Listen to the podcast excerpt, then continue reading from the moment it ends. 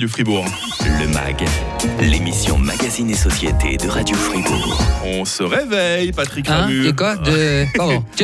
John Wick pas, pas mon costume, pas mon costume. Comme chaque semaine, il va voir les films qui sortent pour nous dans nos salles, le critique cinéma de Radio Fribourg, avec quelque chose qui a quand même duré un certain temps dans nos salles de cinéma. Bande annonce. Ce titre vous est dédié, Monsieur Wick.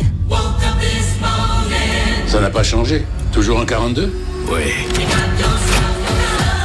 Que la fête commence. Yeah, yeah, yeah. Living in this time behind enemy lines, so I got mine. I hope you. Tu dois le défier. Si vous gagnez, vous serez libre. And when I see you, I'ma take what I want, so. Amen. John Wick a pour mission de vaincre une redoutable organisation criminelle connue sous le nom de la Grande Table. Mais avant cela, il doit affronter un ennemi redoutable qui transforme les vieux amis de John en ennemis. John Wick, chapitre 4 de Chad Stahelski avec Keanu Reeves évidemment qui porte toujours le costard. Alors on va commencer Patrick par revenir sur cette euh, saga John Wick. C'est déjà le quatrième film qui sort. Pourquoi? On se réveille Euh, pardon, qu'est-ce qu'il y a? Pourquoi est-ce que cette saga cartonne? Pourquoi est-ce que jusqu'à présent Allez, elle allez. nous a tenus éveillés dans nos salles Voilà, voilà, exactement. C'est une très bonne question. Euh, c'est parfois la question que je me pose, et puis euh, j'y répondrai un peu comme ça. D'abord, euh, on est quand même dans peut-être un, un genre de cinéma d'action sans complexe, ultra violent, qui est qui est habillé en mode divertissement populaire. Donc, on a l'impression que la saga John Wick blockbuster, quand on voit la manière dont les gens sont tués, c'est quand même de l'ultra violence. Alors peut-être il y a ce côté-là qui rappelle aussi vraiment dans le style les jeux vidéo, hein, avec un univers très très défini, euh, des visuels euh, léchés, et puis ces, ces bagarres sans fin. On a l'impression qu'on est avec John Wick. Et puis je dirais enfin, pour terminer, il y a la- le capital sympathie de Keanu Reeves, euh, qui doit être pour beaucoup dans le succès de cette saga. Est-ce qu'on a des progrès? Est-ce qu'on a au moins des changements au niveau de l'histoire et des personnages par rapport aux précédents films de la saga John Wick? Alors c'est mon problème euh, par rapport à cette, euh, cette série de films, c'est-à-dire que l'univers qui est décrit, cette, cette fameuse grande table, qui a été développée surtout à partir du, deuxième épisode, pour moi n'a vraiment pas beaucoup d'intérêt. Euh, c'est un, peu, euh, un peu artificiel, on a l'impression qu'on pourrait très bien faire un John Wick euh, euh, de manière très très directe, percutante, très simple, et puis cette idée de faire quelque chose qui est presque une, mytho- une mythologie, pardon, moi, ça ne me parle pas du tout. Alors, il y a peut-être ici un progrès parce qu'on a l'impression que John Wick veut en finir et que l'histoire qui, est, qui, est, qui se déroule ici nous permet d'arriver avec ce, ce terme pour lui, pour ses aventures. Mais pour moi, alors au niveau psychologique, au niveau de, de l'émotion, c'est vraiment euh, encéphalogramme à plat. Bon, autrement, ce qui ne change pas, Keanu Reeves est toujours là, il porte toujours le costard. Qu'est-ce que tu as pensé de sa performance? Alors c'est très impressionnant, il a, il a 55, 56 ans. Mhm. Euh, on voit très bien qu'il y a beaucoup d'effets spéciaux, mais que les combats, en tout cas l'enchaînement des, des, des chorégraphies, c'est c'est du gros, gros boulot. Mhm. Euh, et c'est vrai qu'en termes de coordination, euh, maniement des armes, pratique du judo, euh, nunchaku, enfin tous ces trucs qui conduit des bagnoles, je veux dire, il est un peu du niveau de Tom Cruise. Ah, Je mais- pensais à lui justement. Mais dans un autre style, c'est plutôt jusqu'à l'absurde. Et le problème que j'ai avec Keanu Reeves, qui est un acteur que je trouve extrêmement sympathique, c'est que par contre, je le trouve pas très bon. Et Ah. en fait, c'est c'est comme un espèce de personnage de, de, de, de comics, de, ouais, comic book, c'est-à-dire qu'il il a la gueule du rôle, mais après, la manière dont il l'habite, eh ben, il a défini lui-même ce rôle, donc il fait ce qu'il veut avec. Mais c'est- ça pourrait être beaucoup plus émouvant, ça pourrait être beaucoup plus drôle. Et Keanu Reeves est un acteur qui est très euh, monolithique. Et de ce point de vue-là, sa performance n'est pas intéressante. Mais c'est pas ça qu'on recherche quand on va voir John Wick. C'est vraiment Keanu Reeves qui fait des combats pas possibles. Et de ce point de vue-là, il assure. Bon, l'avis final et définitif de Patrick Ramu, critique cinéma de Radio Fribourg, sur ce concentré d'adrénaline qui est John Wick chapitre 4. Ben, déjà, je dirais en tout cas, ceux qui aiment la saga euh, vont, euh, à mon avis, apprécier. Peut-être qu'ils trouveront que c'est un peu long. Je dirais que ça démarre pas spécialement euh, très rapidement. Quand ça prend son rythme de croisière, et notamment dans, la, dans le dernier tiers du film, qui se passe à Paris, c'est vrai que le spectacle est total.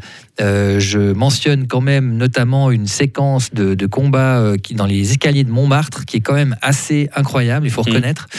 Mais c'est presque, on a envie de voir ces scènes scènes et puis pas le reste du film parce que pendant une heure, euh, il se passe des trucs vraiment totalement inintéressants. Alors euh, pour moi, c'est trop long, c'est très, euh, ouais, c'est, c'est, je l'ai dit, artificiel. J'ai pas besoin de tout ça pour prendre du plaisir à un John Wick. Je préfère de net- nettement le, le premier. Mais je répète, j'imagine, euh, je m'adresse aux fans de John Wick. Je pense que vous en aurez pour votre argent. Chapitre 4 de John Wick, c'est dans nos salles cette semaine. Patrick Ramu nous propose euh, deux autres films dans quelques instants. L'étrangleur de Boston sur Disney+, et Armageddon Time dans ton home ciné, Patrick, avant 9h. On vous offre vos places de cinéma sur Radio Friard. Le MAG, l'émission Magazine et Société de Radio Fribourg. Il a réussi à rester réveillé jusque-là, Patrick Ramu. Oui, ça va, c'est, bon. Le critique cinéma de Radio regardé des Fribourg. films de David Fincher, ça va mieux. Ah ouais, ça, ça aide. Ah bah voilà quelque chose qui ressemble un tout petit peu à du David Fincher. On a encore deux films à vous présenter, évidemment. Euh, des places de cinéma à vous offrir avant 9h. Voici une bande-annonce de quelque chose qui est sur Disney+. Jack, je crois que j'ai un sujet. Trois femmes ont été étranglées ces deux dernières semaines. T'es toujours à la rubrique Ardeville. Il est hors de question que tu couvres un homicide. Il y a un point commun entre tous ces meurtres. Une autre femme a été étranglée.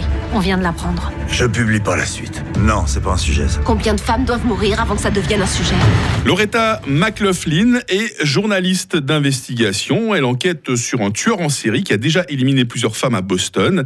Et avec l'aide d'une collègue et amie, Loretta va faire fi du scepticisme, du danger et du sexisme dans l'Amérique des années euh, 1960. Voici quelque chose basé euh, sur des faits réels. Ça s'appelle L'étrangleur de Boston, Patrick. C'est un de ces films true crime euh, qui est, je trouve, très soigné. On, parlait en- avec un petit clin d'œil de Fincher, mais c'est vrai qu'il y a dans la mise en scène, dans l'image, quelque chose qui, qui rappelle clairement le, le cinéma de ce réalisateur de référence. Euh, J'ai trouvé que ben, c'est un- une approche euh, intéressante d'une affaire extrêmement complexe, très mystérieuse, qui, a fait, qui avait déjà fait l'objet d'un film en 1968 avec Tony Curtis et Henry Fonda. Je mais qui était- celui-là, il était bien. Oui, c'est bien, Richard. Fleischer, mais qui était vraiment axé sur, disons, la, la traque, mais surtout Mm. après sur le, la- le personnage de Ouais. Albert de Salvo, qui était le, le- le- le tueur présumé. Alors qu'ici, on est dans quelque chose euh, où le tueur serait euh, plus élusif. Euh, Est-ce que c'était vraiment Albert de Salvo? C'est ça Mm. euh, l'intrigue Ça, reste mystérieux à ce jour. hein. et on a surtout, ben, c'est le point de vue, on l'a vu avec le pitch, de, de deux journalistes qui sont interprétés de manière très convaincante par Keira Knightley et Carrie Coon. Euh, et je dirais que c'est un film post-MeToo, parce que, évidemment, on revient dans les années 60 sur la, la difficulté pour ces femmes de s'imposer. Mm. Mais c'est pas ça le, le- le premier euh, axe du film, c'est traité de manière assez intelligente.